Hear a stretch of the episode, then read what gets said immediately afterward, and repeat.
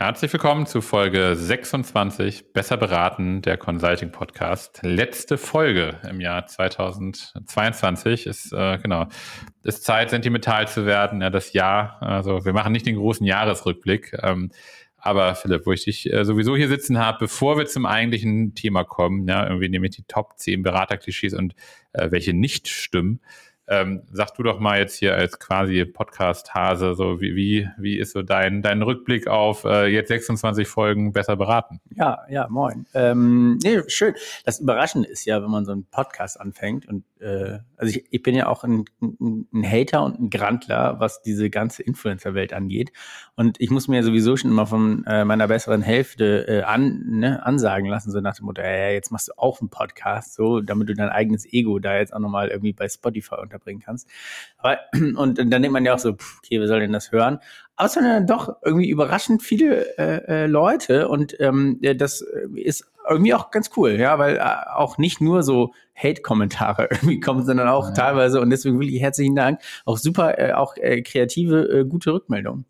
Äh, und ich auch das, ähm, ja, das ein oder andere Mal im, äh, im Klientengespräch auch äh, hatte, dass ähm, jemand mal zu mir sagte, oh, Moment, Herr Weber, das Argument habe ich auch schon mal gehört. So, äh, und äh, ja, genau, also das ist natürlich auch, äh, auch ganz, ganz cool, ja, dass es tatsächlich äh, Leute hören. So, äh, insofern herzlichen Dank. Ja. Oder auf der Messe. Ihr seid die, die diesen Podcast machen. Ja, auch, ja. ja. Also wir brauchen noch keine Security. Ich weiß auch nicht so, so dass es auch immer so leicht unangenehm ist, so, hm, meinen die das ernst. Aber ähm, ja, trotzdem, also ich, ist ja äh, auch ganz, ganz cool, dass ähm, am Ende auch ähm, so eine Community auch sich so ein bisschen bildet, die sich auch damit irgendwie ein bisschen auseinandersetzt, weil darum geht's ja auch. Ja, wir wollen uns ja auch nochmal mit dem Thema quasi Beratung insgesamt auch nochmal so ein bisschen mhm. äh, beschäftigen und das auch, auch beleuchten und, und anscheinend gibt's ja auch äh, Redebedarf und äh, ja, das freut uns. Genau, deswegen machen wir unbeirrt weiter ja, und das ist ja schon so ein bisschen die Überleitung, ne? denn äh, du sagst das richtig, wir beschäftigen uns oder haben uns bewusst ja auch dazu entschieden, eben diesen Beratungsmarkt aus verschiedenen Facetten zu beleuchten. Ne? Es gibt ganz hervorragende Podcasts, die das Thema Karriere ne, angucken. Es gibt eben Podcasts, die sich irgendwie über Procurement-Fragen oder Professional Service-Fragen eben beschäftigen. So wir, wir haben hier so unseren Spot zum Thema Einkauf von Beratungsleistungen gefunden. Ähm, gleichwohl und damit so ein bisschen äh, ne, zum, zum Thema der Folge ähm, operieren wir natürlich in einer Branche, ich will jetzt nicht sagen so, ne, irgendwie, weiß nicht, Drogenhändler, Verbrecher und Berater so, aber Menschen geschaffen. Genau, wenn, wenn man sich in dem Sinne so diese Listen, die, weiß ich nicht immer, in welchem Zyklus, auch so zum Jahresende, so, ne, welche Jobs möchte man machen oder welches Vertrauen haben sie in folgende Berufsgruppen? Ich sag mal Unternehmensberaterinnen und Berater schneiden jetzt nicht im oberen Drittel ab, ähm, und wir mit White Label haben auch noch ein Geschäftsmodell in diesem Sektor, die, die auch noch vermittelt. Also insofern, wenn jemand äh, so persönlich Betroffener war, ja, durch, durch diesen Job, äh, und auch äh, quasi nach wie vor einen sehr breiten Blick in diese Branche hat, dann ja wohl wir. Insofern äh, heute zum Thema eben, welche Beraterklischees es gibt. Ja, so wir haben die jetzt nicht quantitativ am Markt erhoben, sondern auch da einfach so ein bisschen uns zurück äh, quasi erinnert, ähm, aber natürlich auch so ein bisschen die äh, Argumente mit dem Augenzwinkern, die einem entgegenkommen, wenn man die eingängigen und einschlägigen Top- und Flop-Listen sich so anguckt. Ähm, aber wir wollen die ein bisschen äh, ins Verhältnis setzen und einfach mal gucken, Mensch, was stimmt denn da eigentlich und äh, wo ist da auch eigentlich so ein, so ein Fünkchen Wahrheit dran? Insofern äh, lass uns äh, da doch einmal so zum Jahresende einmal durch äh, äh, gehen und äh, mal gucken, was wir davon vielleicht im nächsten Jahr äh, besser oder anders äh, machen können, äh, wenn, wenn wir eben Kunden und Beratung zusammenbringen. Punkt eins, ja, der, der quasi Klischees und da quasi so mal direkt mit der Tür ins Haus, so, äh, ne, irgendwie Berater schmeißen Leute raus und es geht um Kostensenkung.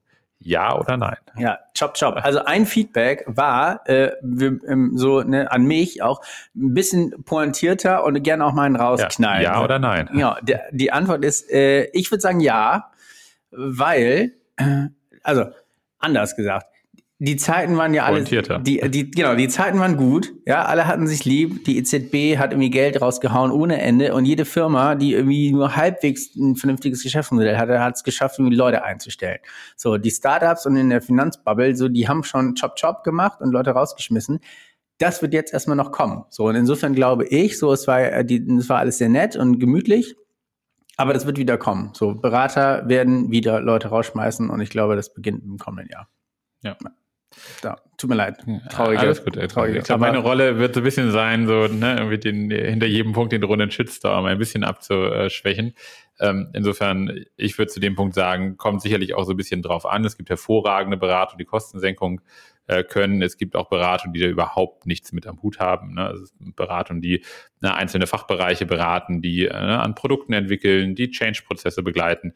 Ähm, ich glaube, was aber stimmt, ist, dass ne, am Ende je stärker, ne, also für Beratung sind Krisen immer Chancen, ne, weil ein gewisser Veränderungsdruck ähm, da ist. Insofern sicherlich ein thematischer Schwerpunkt, der wiederkommen wird und wo am Ende auch so ein bisschen Beratung häufig das Feigenblatt sein kann, ne, wo das Management dann eben ne, welche mit den großen Buchstaben nach vorne stellt und sagt, haben die aber entschieden. Ähm, genau, insofern viel, viel mehr will ich den Punkt auch gar nicht entkräften. So, es sei nur gesagt, Beratung ist vielfältiger als Kostensenkungsprogramme ähm, und äh, sicherlich auch etwas, was keiner leichtfertig macht und am Ende auch da immer Beauftragungsgegenstand des Unternehmens ist. Ja, das stimmt. Das stimmt. Punkt zwei, äh, sozusagen der, ich wollte gerade sagen Shitlist, aber es sind ja erstmal nur Klischees und wir müssen gucken, ob es stimmt oder nicht. Ähm, so, Beratung, hohes Gehalt, teure Uhren, äh, einzige Motivation äh, für Beraterinnen und Berater, diesen Job zu machen. Mm, einzige Motivation zu hart, aber auf jeden Fall ja, muss ja auch Spaß machen. Ja. Also am Ende, um in der Beratung zu arbeiten, musst du dich angestrengt haben. In der Schule, in dem, im, in der, in der, an der Uni, im Studium, Auslandssemester gemacht haben. Irgendwie, du musst schon irgendwie performt haben auf deinem Weg dahin. Mhm. Und insofern ist am Ende auch das nur ein Ausdruck ähm, von quasi dem, den, den Leuten, die man da einstellt. Ja, die haben alle Drive und die haben Biss und die wollen irgendwas tun. Und wenn man diese Leute haben möchte, kostet das halt auch. Mhm. Ähm, wir hatten eine eigene Folge schon mal zu, auch ne, so Klartext, das verdient man in der Beratung nochmal für, für zwei, drei Folgen, kann man nochmal nachhören. Ähm, ist in dem Sinne, glaube ich, auch kein Geheimnis mehr. Ich glaube, ne, auch da gibt wenig Branchen, wo so diese Senioritätsstufen und auch so die, die Hierarchielevel, die Faden, die man da gehen kann, so transparent ähm, sind. Ich glaube, du hattest letztes Mal auch ganz schön gesagt, Beratung darf aber auch nicht glauben, dass sie die einzigen sind, die im Kampf um Talente und ne, in sich verändernden auch jetzt gar nicht da dieser Generationsbegriff, aber auch sich verändernden Arbeitnehmerbedingungen auch nicht mehr die einzigen sind, ne, die irgendwie einen Obstkorb stellen oder einen Firmenwagen will vielleicht auch gar nicht mehr jeder oder jetzt gerade doch wieder, weil egal was man hier irgendwie macht. Ähm, irgendwie muss ich ja äh, Mutti besuchen. Äh, genau, genau. So. Ähm, aber deswegen will ich nur sagen, ne, man darf, glaube ich, nicht in dieser ne, so 90er Jahre Hybris erste Klasse Lufthansa fliegen und die Leute kommen schon von selber. Also ich glaube, da haben Beratungen auch verstanden, dass es eben vielfältigere Leistungsangebote geben muss. Gleichwohl, und das ist so richtig gesagt, ähm, ne, ist natürlich äh, gerade, wenn ich hier hochpreisig Leute anbieten möchte und am Ende ja auch einfach ein, hohen, ein hohes Arbeitspensum habe, auch entsprechende ähm, ja, Vergütung oder ne, sozusagen auch Motivation dann, dann auch schaffen. Ähm, kommen wir aber so ein bisschen anschließend daran, also hohes Gehalt heißt auch hohe Arbeitslast. Ähm, so Klischee Nummer drei, mit Mitte 30 bin ich quasi durch. So kann mm. ich mich mhm. früh verrenten lassen und äh, ja. äh, quasi Burnout rot und äh, quasi muss mich erstmal fünf Jahre aufs Sabbatical melden, um wieder klarzukommen. Ja, ja. Äh, ja, also ich glaube, mein ehemaliger Chef würde sagen, ja, dann warst du eh zu schwach. Also, ja, also da ist einfach eine hohe Pace da und das muss man akzeptieren. So und ähm, der Kunde weiß, dass er viel Geld für dich bezahlt und du als Beraterin und als Berater kriegst das ja auch mehr oder weniger entsprechend honoriert, ja. Und da erwarten einfach alle, dass man dann nochmal den Laptop-Deckel auch um 22 Uhr nochmal aufmacht. So hart das auch klingt. So am Ende ist das halt so. Es gibt Branchen, wo das einfach verlangt wird. Äh, das kann in Anwaltskanzleien sein. Das ist äh, hundertprozentig auch in äh, Bundesministerien so. Ja, gibt nicht nur irgendwie, oh, die faulen Beamten. Mhm. Äh, so, es gibt auch, äh, weiß nicht, ne, auch ganz viele andere Berufsgruppen, auch, weiß nicht, auch, ich würde auch sagen, auch angehende Lehrerinnen und Lehrer tatsächlich. Ja, die müssen auch diese ganzen Materialien erarbeiten. Die müssen auch lange arbeiten. Ja. Ähm, da ruft aber nicht nochmal jemand an auf einen Sonntagabend um 22 Uhr und sagt, haben Sie das schon nochmal gemacht? Insofern ist das schon bis auch morgen noch reicht. Bis morgen reicht, ganz entspannt bis 7.30 Uhr. Der Vorstand äh, kommt dann nämlich erst ins Büro. Äh, das ist einfach nochmal was anderes und das ist auch ein bisschen unique in der, in der Branche. Ja.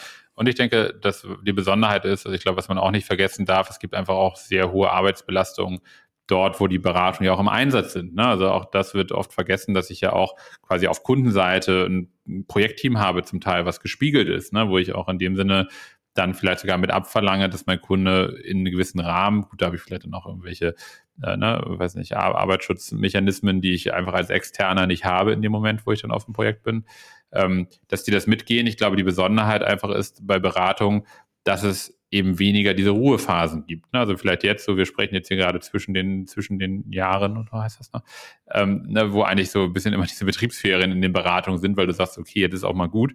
Kunde ist eh nicht da, guck nicht nur auf die fakturierbare Uhr, so, weil der Kunde schickt jetzt auch nichts und ähm, ich glaube, diese, diese Durchschnaufpausen, die hast du in der Beratung halt sehr, sehr selten, anders als vielleicht in, wie du sagst, ein gutes Beispiel auch in, in völlig anderen Branchen, wo ich vielleicht dann einfach mal weiß nicht, andere Phasen habe, ist in der Beratung eigentlich Projekt auf Projekt. Und dafür fange ich auch an. Ähm, aber das kann dazu führen, dass man einfach auch sagt, ähm, kommen wir gleich zum Punkt Familien dann nochmal, ähm, dass ich eigentlich auch sage, hat einfach auch so einen Zeitpunkt, wo ich sage, so Anfang 20 bis Ende 20, Anfang 30 ist eigentlich so auch die Peakphase, wo ich eigentlich auch Beraterin oder Berater bin, so auf den ne, ja. mittler, unteren bis mittleren Ebenen. Ja, und es gibt ja auch einen guten Grund, warum dann auch einfach viele sagen, so, nee, hab da, danke, so, hab ja. jetzt auch genug gesehen, mach jetzt was, mach jetzt was anderes. Gar nicht, um sich auszuruhen, aber einfach, um auch ein bisschen den, ja, den, diese Hektik daraus. Ja, oder vielleicht auch Sachen einfach konsequenter zu begleiten. Also viele Kolleginnen und Kollegen von mir, die einfach gesagt haben, ich möchte auch länger dranbleiben an einem Thema, was ich vielleicht ne, irgendwie entwickelt habe dann eben nicht zum nächsten Projekt springen, sondern auch sehen muss, wie, wie nimmt das ein Kunde an, wie kommt, also funktioniert der Markt tatsächlich über ein, zwei Zyklen. Ähm, du hast eben gesagt, wir kommen zu äh, Punkt 4, äh, nämlich irgendwie, ja, man hat irgendwie viel gesehen, so, ne, irgendwie Leben on the road, ja, im Flughafen, äh, irgendwie in der Lufthansa äh, Lounge, so ein Leben aus dem Koffer mit Anzug und Krawatte, Klischee Nummer 4. Stimmt mhm. oder stimmt nicht? Ja, stimmt, stimmt, ja. Ich glaube, kommt die Krawatte wieder? Nein. Fashion, Achtung, zum Mitschreiben, Fashion, Fashion Statement, Philipp Weber, weiße Turnschuhe sind tot, ja. Ich habe irgendwie Gianni Infantino beim EM-Finale, äh, WM-Finale, so, da ist der mit weißen Turnschuhen vor dem äh, äh Emir da langgelaufen und hat den äh, goldenen Pokal überreicht. Da dachte ich so, okay, das Jetzt. ist wirklich, das ist der Sargnagel. Das war die letzte Bühne. Das ja, ist, ja. das Ding ist durch, ja. Also und Corona pff, ist jetzt noch nicht so, so ganz durch, aber irgendwie gefühlt schon. Das heißt, die Reisetätigkeit wird wahrscheinlich auch wieder ein bisschen mehr zunehmen. Mhm.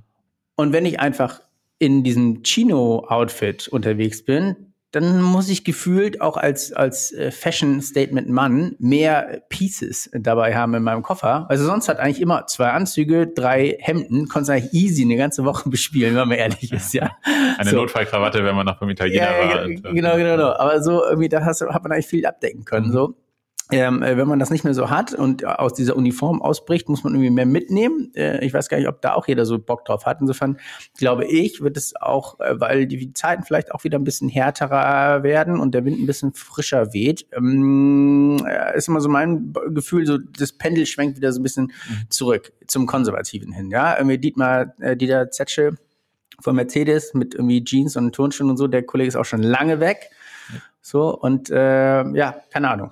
Also äh, und Silicon Valley hat auch an Glanz verloren. Also so, ich glaube nicht, dass man so mit Krawatte wieder aufschlägt, aber ich glaube, es wird schon wieder äh, äh, etwas festlicher ja, zur Arbeit. Ich glaube, ich habe zwei Komponenten. Das eine ist, glaube ich, ne, die der, ich sag mal, der, der Kleidungsaspekt, ne, wo man auch immer natürlich irgendwie einfach, das ist schon ein bisschen Ausdruck dessen, dass man Dienstleister ist am Ende. Ne? Man, ich meine, wenn ich irgendwie im Hotel irgendwo eincheck, habe ich auch eine Uniform, in der Deutschen Bahn habe ich eine Uniform. Am Ende ist es eine Form von Verkleidung und Uniformierung. Ähm, einfach auch nicht, um sich besser zu fühlen, sondern einfach auch zu zeigen, so ich bin hier auch für dich da, um ne, sozusagen bei dir zu leisten. Ähm, es hat aber auch den Aspekt zu sagen, wie häufig zeige ich mich denn überhaupt wieder beim mhm. Kunden? Und ich glaube, dieser Aspekt, du hast es gesagt, der wurde natürlich durch Corona schon deutlich verändert, einfach äh, sozusagen durch, durch äh, Bestimmung, dass ich eben auch zum Teil firmenintern ähm, einfach viel wenig, viel weniger Gast sein konnte, weil einfach auch interne nicht vor Ort sind. Ähm, da nehmen wir auch wahr, dass sich das wieder ändert. Projekte werden auch wieder mehr ausgeschrieben mit äh, sozusagen On-Site-Leistungsanteil. Ähm, und ähm, dieses On-the-Road-Sein heißt deswegen aber nicht, dass ich vielleicht nur noch viel weniger beim Kunden bin, sondern ich habe vielleicht einfach auch mehr Projekte parallel, weil ich nicht mehr diese vier Tage volle Woche vor Ort habe, und dadurch vielleicht einfach zwei, drei Projekte, wo ich überall mal ein, zwei Tage vor Ort bin. Also ich glaube, äh, dass im Zweifel ein Trend, der vielleicht sogar eher noch schlechter sich auswirken kann, weil ich einfach nicht dieses, ich komme montags an, Koffer auspacken, lohnt sich für drei, vier Übernachtungen, na, dann kann ich es wieder zusammenpacken und habe vielleicht da sogar ne, meinen kleinen Sportverein um die Ecke, kommen wir gleich noch zu zum Thema Vereinbarkeit, ähm, sondern dass ich eigentlich dann vielleicht sogar noch mehr on the road bin, auch wenn pro Kunde eigentlich der Einsatzanteil mm, äh, ja, geringer okay, wird, aber ja. ich habe diese Rüstzeiten halt dazwischen. Ja. Ähm, ja, Klischee, Vorteil, wie man es nimmt. Ähm, Punkt 5, ja, es ist irgendwie, äh, Beratung ist eine Männerwelt. Ähm, so, insofern diese Branche eigentlich ähm, hat, hat keinen Platz für Familie, beziehungsweise oder gerade wenn ich in sehr, sehr konservativen Familienbildern bin, ja, weil irgendwie, also ich kenne viele Partner, die, also es ist auch gar kein Problem, zwei, drei Kinder zu haben, weil muss ja nicht drum kümmern. Ne? Mm, also was ist ja. da so die, die, der Vereinbarkeitsgedanke von Beratung, jetzt mal unabhängig davon, ähm, quasi äh, so ne, Privatleben, Work-Life-Balance, sondern so aus der, aus der Familiensicht. Ja, ich glaube, also ist brutal. Ja, muss man einfach, ich glaube, Beratungen tun da total viel, um auch einfach da Frauen noch mehr ähm, zu fördern. Aber wenn man sich das mal, und ich glaube, am Anfang, ähm, einfach aufgrund auch der Absolventinnen von und, und Absolventen, diesem Geschlechterverhältnis, die, von, von Leuten, die quasi aus der Uni rauskommen. Ähm, so, da glaube ich, das sieht man auch an den Einstellungen von Beratungen so, da ist es relativ also da ist es re relativ an, äh, äh, gleich zu den auch Anzahl an Absolventen insgesamt. Mm, aber dann so mit irgendwie Mitte 30 sieht die Welt schon irgendwie ganz anders aus. Und ähm, ja, das ist auf jeden Fall auch ein Thema von, von Familie und, und Beruf. Und ähm, ich glaube, wenn da äh, Beratungen auch irgendwie ne, weiterhin auch äh, Talente halten wollen, muss man da auch schauen, wie man das irgendwie macht. Ja. Und äh, wenn da die Erwartungshaltung auch immer ist, so vom, vom Kunden, so ja, die, ne, die muss jetzt auch irgendwie hier sein oder der muss jetzt auch hier sein, ja, dann ist es äh, einfach nochmal ein bisschen was, was anderes. Und ich glaube, am Ende ist es auch eine gesellschaftliche Frage, die uns irgendwie alle angeht, ja. Mhm. Ähm, wie man das irgendwie hinbekommt. Und ich glaube, da war einfach äh, Corona sicherlich ein, ein Segen irgendwie dafür, dass man viele Dinge auch irgendwie digital machen kann. Und da müssen ich glaube, wir alle so eigentlich als Gesellschaft dran arbeiten, dass das auch weiterhin irgendwie bei, bei äh, behalten werden ja. kann. So. Wobei da aus ne, so ein bisschen eigener Erfahrung, ich glaube, nur weil man etwas digital schaffen kann und dann nicht den Zwang hat, da zu sein, das ist halt nicht gelöst. Ne? Also ich ja, glaube, fair, ja. ne, ähm, das äh, also hilft halt nicht zu sagen, wenn irgendwie die Kita nicht auf ist oder ne, irgendwie ein Kind krank ist oder ne, man irgendwie einen Pflegefall in der Familie hat. Also ne, sozusagen eine Vereinbarkeit hat ja viele Dimensionen. Ich glaube, wenn da in einer sozusagen sehr alten, sehr männerdominierten Welt quasi, das ist natürlich die Beratung hoch unterschiedlich, aber wenn es da nicht Vorbilder gibt, die sagen, ich zeige dir, wie das geht, mhm. dann äh, nützt es dir auch nichts, irgendwie, weiß nicht, drei Mädels da irgendwie nach vorne zu pushen, die quasi genau dieselben konservativen ne, Karrierepfade äh, planen und ne, sozusagen eigentlich an der Struktur nichts verändern. Ich glaube, gerade Beratung hat die Chance, auch in Unternehmen zu lernen, was Unternehmen auch leisten können. Also ich gerade, da sind, glaube ich, auch vermeintlich konservative Unternehmen auch Vorbilder. Also wenn ich mir überlege, was da zum Teil Klienten von uns ne, viel, viel innovativere auch ne, sozusagen Vereinbarkeitsmodelle hatten und Beratung, da obwohl sie so innovationsstark sind, vermeintlich sehr, sehr konservativ noch, mhm. noch unterwegs sind. Ähm, und wie du sagst, ne, gerade da vielleicht auch dem Kunden vorleben. Der Kunde, wie du sagst, muss dann auch akzeptieren, dass es eben dann nicht mal bis morgen fertig ist, ähm, sondern auch akzeptieren, weiß nicht, dass man um 20 Uhr halt kein Team-Call macht, so, ne, weil da vielleicht Kinder zu Bett gebracht werden. Also insofern glaube ich, ähm, nicht nur ein reines, ne, irgendwie Mann-Frau-Thema, sondern auch einfach ein, ein Arbeitsverständnis und sozusagen Vereinbarkeitsthema für Familie allgemein von, von jung bis alt. Ähm, Klischee, Nummer sechs und dann so als, als letzter Punkt so ein bisschen aus diesem ne, Work-Life-Fragestellung, ein bisschen so, äh, Beratung hat eigentlich kein Privatleben. Weil ich bin ja gar nicht an meinem privaten Ort. Also ja. wie soll denn das gehen? Genau. Ähm, ja, ich muss auch mal, ich will auch mal irgendwie, das muss man mal ein paar Klischees erfüllen. Ja. Also auf, weiß nicht, ich finde, äh, so ganz klassisch bist du einfach viel weg. So. Und ähm, ja, das, das ist so. Ähm, und äh, also ich würde jetzt mal behaupten, es gibt ganz, ganz, ganz, ganz wenige äh, ähm, Personen, die in der Beratung arbeiten, äh, die irgendwie in einem, in einem Mannschaftssport verwurzelt sind und mhm. den auch irgendwie leben. So, die, ja. Ähm, Weil es einfach schwierig ist, unter der Woche vielleicht ein bisschen Sport zu machen und dann vielleicht am Wochenende auch nochmal ein Spiel, einen Wettkampf, eine Regatta, mhm. ein, keine Ahnung, irgendwas zu haben. Ich glaube, das ist, schwierig so. Deswegen äh, machen eigentlich äh, so klassischerweise Beraterinnen und Berater äh, machen irgendwie komische Laufsportarten oder Triathlon oder irgendwie sowas, was man so mit Laufschuhen machen kann im Fitnessstudio. Passt ein Koffer. Ja, ja, ja, so Individualsport, würde ich mal ja. sagen. Ja, genau, weil das einfach, weil das einfach schwierig, schwierig ist. Ja. So, Arbeitszeiten sind schwierig, äh, äh Location auch schwierig, äh, schwierig, schwierig, schwierig. Genau. Insofern ja. Ähm, Chop, chop, genau. nix. Wen, wenig Privatleben und dann irgendwie an den Wochenenden äh, hocken sich dann auch alle die zusammen, die darüber berichten können, wie es in der ne, Lufthansa-Lounge äh, war oder Bahn-Lounge oder Genau, ja, aber insofern glaube ich auch wenig, was ich dem entgegenhalten könnte. Will nicht sagen, dass ich mein Privatleben vernachlässigt habe in der Zeit, aber das ist schon ne, irgendwie wenig, was man ne, neben Kunde, äh, irgendwie Infrastruktur, Bahn, Flugzeug. Äh, ja, ich finde, das Witzige Zeit. ist ja, also auf der anderen Seite, was ja auch irgendwie ganz, ganz äh, witzig äh, ist, ist, ähm, man ruft dann ja auch, ich, ich, ist dir das auch immer so gegangen, weil ich mache das ja manchmal jetzt noch, aber ich glaube, ich habe meine, äh, meine Freunde, äh, die habe ich auch einfach dahin erzogen, die beschweren sich auch nicht mehr, wenn ich die, wenn ich die auch nochmal um 22 Uhr anrufe. So, gibt, ich weiß aber auf jeden Fall, gerade noch zu Anfangszeiten auch, dann habe ich irgendwie Leute angerufen, so auf dem Weg, ja, ich war den ganzen Tag im Büro und dann wollte ich irgendwie nochmal, bin ich zu Fuß zum Hotel gelaufen, dachte so, ja, super, nach der Arbeit rufe ich jetzt Leute an und dann waren äh, die, ne, die dachten, Alter, es ist 20 nach neun, so, was willst du denn irgendwie? Ja. Ich bin schon auf dem Weg ins Bett und ich bin ja. total aufgedreht irgendwie.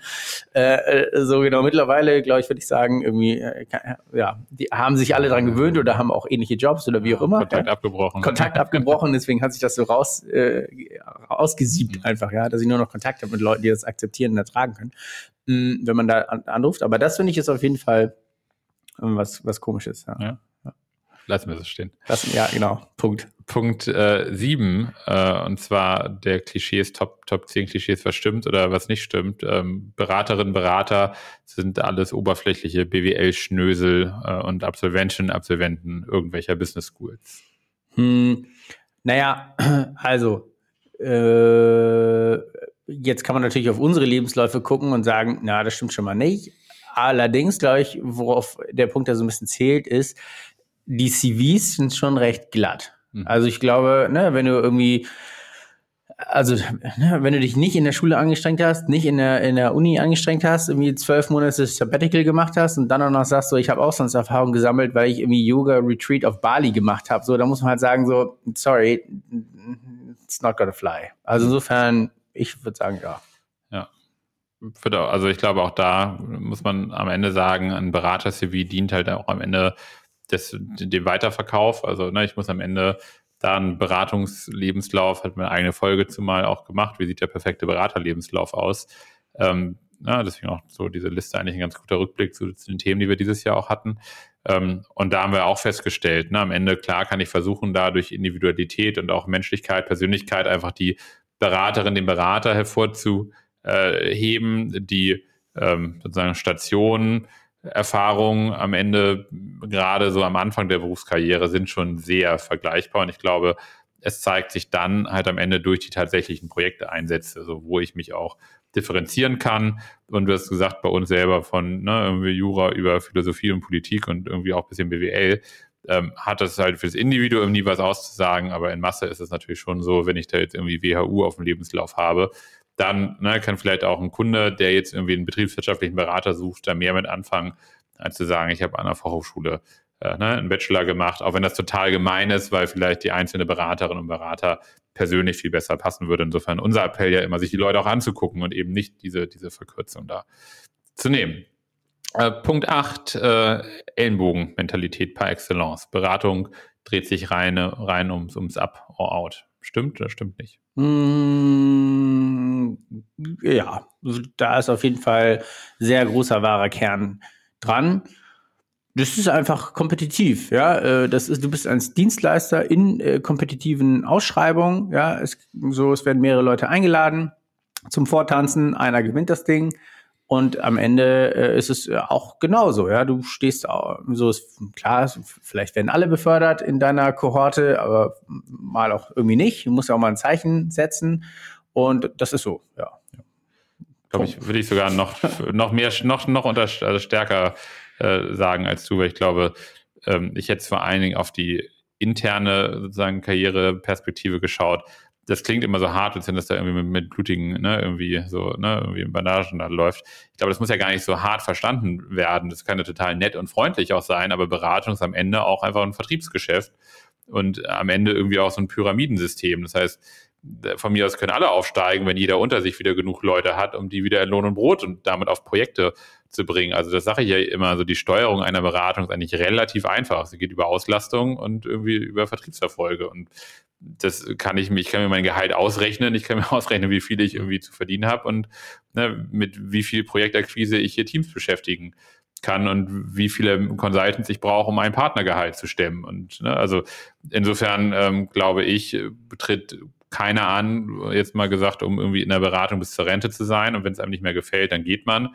Und es ist auch nur fair, wenn man als Beratung irgendwann auch sagt, du, für dich jetzt mal rein, so habe ich es auch oft gemacht, für dich ist einfach dieser Karrierepfad auch nicht der richtige, weil du vielleicht einfach auch nicht der Typ dafür bist, der jetzt viel weiter noch in den Vertrieb einsteigt, damit du auch Spaß in diesem Job die nächsten fünf bis zehn Jahre hast. Ne? Und deswegen ähm, kann das ja auch einfach ein, ein, ein, ähm, positives Element sein, zu sagen, hey, du hast hier eine tolle Lernkurve gehabt die letzten zwei, drei Jahre, dich fachlich toll entwickelt. Aber ob es jetzt für dich wäre es hier vielleicht besser, auch einfach mal ne, auszusteigen und vielleicht ne, in, den, in, in die Industrie zu gehen oder in eine andere Beratungsbranche, ne, wo du vielleicht anders fachlich berätst. Klassisches Up or Out. Ja, ja. Okay. ja. Genau. Aber ja, ja. Es, klingt halt immer so irgendwie herzlos, aber ich glaube, das muss gar nicht sein. Es ist halt einfach nur, finde ich, ein Jobbild, wo du nicht antrittst, um bis zur Rente diesen Job zu machen. So, ah, wir haben ganz viele Punkte genannt, das ist auch sehr anstrengend, aber selbst wenn nicht, ist es einfach etwas, wo ich nicht qua Lebensleistung einfach mir eine Position erarbeite, die ich, wo ich dann unkündbar oder unantastbar bin, sondern die ich einfach ne, Jahr für Jahr neu quasi hart messbar rechtfertigen muss. Vorletzter Punkt, äh, Beratung äh, sozusagen drückt sich eigentlich oder Beraterinnen und Berater eigentlich schaffen Erfolg, obwohl sie eigentlich keine Ahnung haben. So Erfolg bei völliger Ahnung, Ahnungslosigkeit. St mm. Stimmt oder stimmt nicht? Ja, das Bullshit. Äh, oh, ist natürlich klar, dass die das sagen das Klischee kommt, glaube ich, daher, dass also Berater erstmal oder Beraterinnen auch, gerade am Anfang, ne, so die ganzen Junioren und Analysten und so, die sind natürlich auch super jung. So, die kommen oh, ohne Arbeitserfahrung aus der Uni und die machen dann da irgendwelche Dinge, malen da irgendwelche Slides äh, zusammen und das wird dann irgendwie präsentiert. Hm, ja, kann man natürlich so sehen, ist aber sehr oberflächlich, weil, ähm, äh, naja, und, oder zum, zum anderen auch noch, äh, oftmals beginnen ja auch äh, Beratungsprojekte damit, ne, also am Ende soll eine Analyse rauskommen, aber Beratungsprojekte beginnen oft damit, dass man mal eine Bestandsaufnahme macht, eine mhm. Analyse.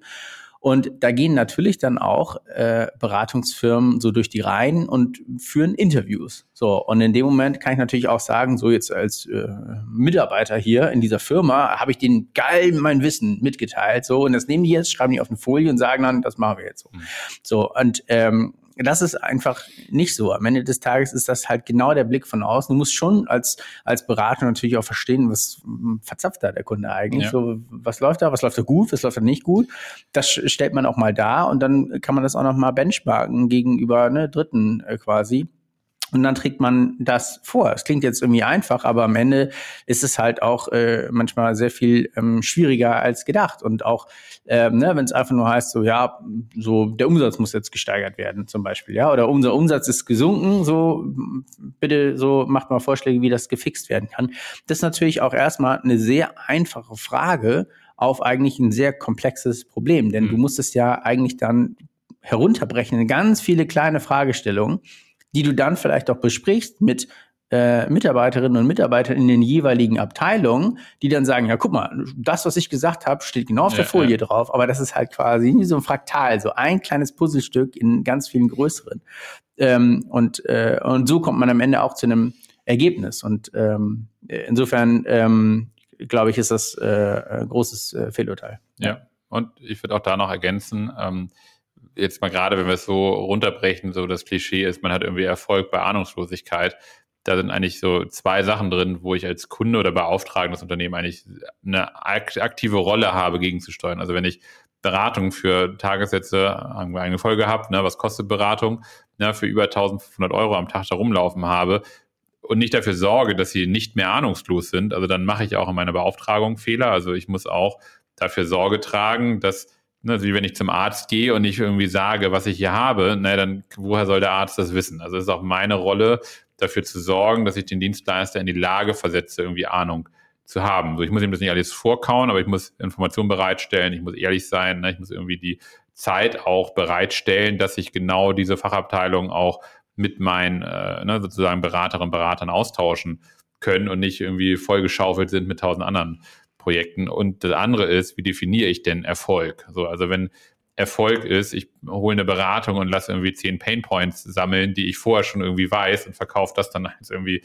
ne, in der hübscheren Folie als Erfolg, dann habe ich mir vielleicht auch in der Beauftragung schon nicht die Frage richtig beantwortet, wofür hole ich eigentlich hier die externe Unterstützung oder habe auch einfach nicht intern klar kommuniziert, was die jeweilige Rolle ist. Also genau ja. das, was du sagst, ne? wenn ich so eine Workshop-Interviewreihe mache, dann ist es vielleicht das, was einfach bei Einzelnen nur ankommt.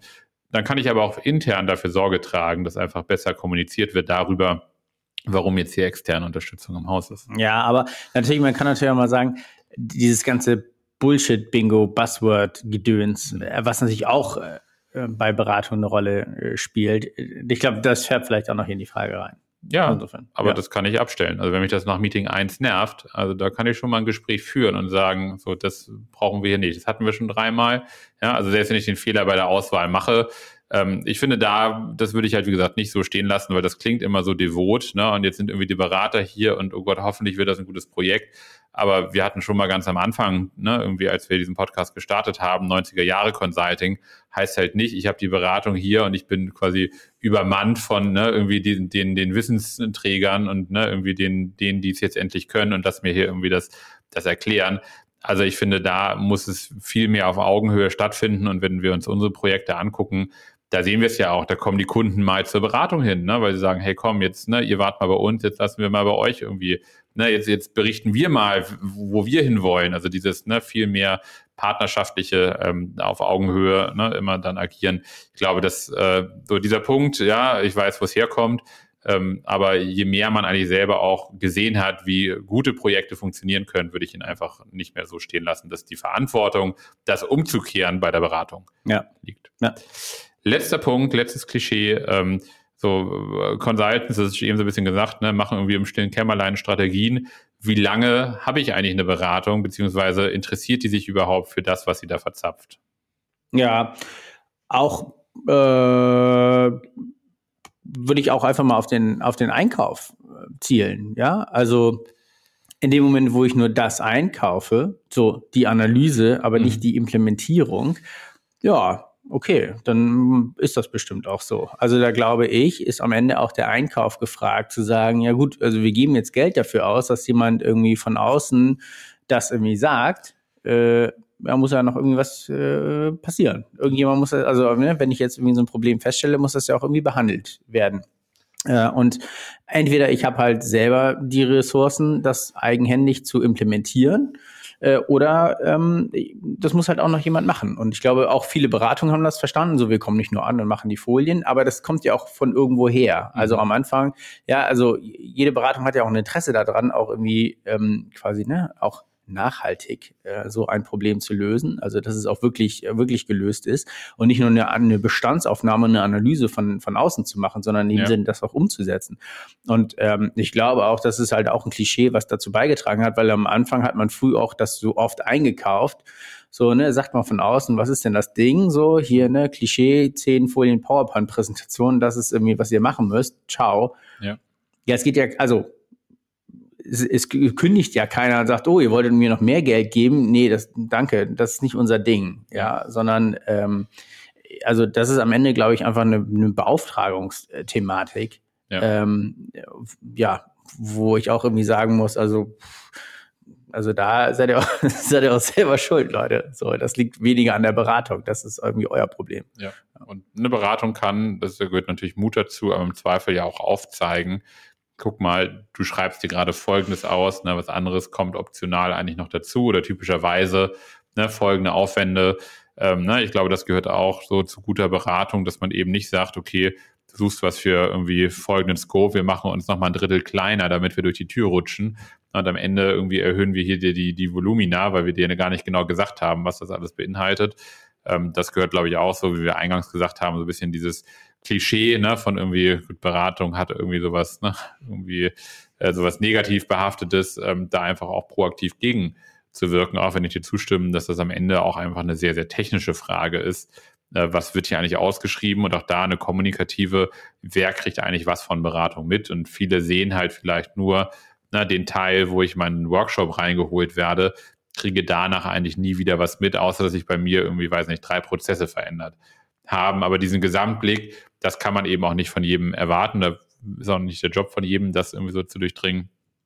Aber stimme dir zu, eigentlich ist es etwas, was man in der Ausschreibung technisch lösen kann und so ein bisschen wie dieses persönliche Klischee, so, ne, wer, wer kommt da, wen hole ich mir da ins Haus, ist hier eigentlich ja so ein bisschen eher die mechanische Frage, was sind so meine Ausschreibungsgewerke. Damit haben wir die zehn Punkte, würde ich sagen, einmal, einmal durch, durchgearbeitet. Also, also Denkst du jetzt anders über Beratung nach eben? Hm, nö, aber äh, ich finde es auch immer noch mal wieder, erstmal äh, bin ich richtig im Brast hier, ja. ne? aber so, nee, manche Dinge, die, ähm, äh, ja, in jedem Klischee steckt ja manchmal auch so ein, ein Fünkchen Wahrheit. Insofern ja. glaube ich, ja, passt schon, ja. Ähm, äh, bei manchen Sachen muss man auch sagen, das ist vielleicht auch so historisch äh, gewachsen, ja? ja. Und es ist an, an einer neuen Beraterinnen und Beratergeneration, das auch ein bisschen zu, zu verändern. Und in dem Definitiv. Sinne auch eigentlich an, an einer neuen äh, Generation von ähm, Einkäuferinnen und Einkäufern. Ja. Auch darauf zu achten, äh, dass es einfach anders ist. Weil am Ende ist das ja auch sauer verdientes Geld, was man da irgendwie raushaut. Ähm, genau. Und ja. in dem Moment, äh, wo man den Job hat, die Kohle auch irgendwie zusammenzuhalten, dann äh, kann man auch solche Sachen auch haben. Definitiv. Und es ist eine neue Generation an Podcasts, so wie wir, die vielleicht diese Themen auch besprechen. Ähm, ja, weil man gesehen hat, glaube ich, viele von diesen Themen haben wir schon mal detaillierter besprochen. Äh, insofern auch da hat sich das, glaube ich, ganz gut geeignet äh, für uns heute. Nicht nur so ein bisschen den persönlichen Jahresrückblick, sondern auch inhaltlich thematisch. Äh, uns wird es auch äh, 2023 geben, äh, wöchentlich immer dienstags ähm, mit einer Folge besser beraten. Wir äh, sagen Dankeschön. ja. äh, genau, sechs Guten Monate, Rutsch. sechs Monate White Label. Guten Rutsch. Ähm, und besser beraten, dieser Podcast. Ähm, genau, danke für die, fürs Zuhören, fürs Feedback, äh, für die Unterstützung ähm, da im ersten Podcast-Jahr. Ähm, freuen uns auf viele weitere Folgen, Feedback, äh, gerne über alle Kanäle. Abonniert äh, uns, folgt uns auf den einschlägigen Plattformen und äh, insofern bleibt mir nur auch einen guten Start ins neue Jahr zu wünschen und äh, wir sehen und hören uns in 2023. Bis dann. Danke. Ciao, ciao. Tschüss.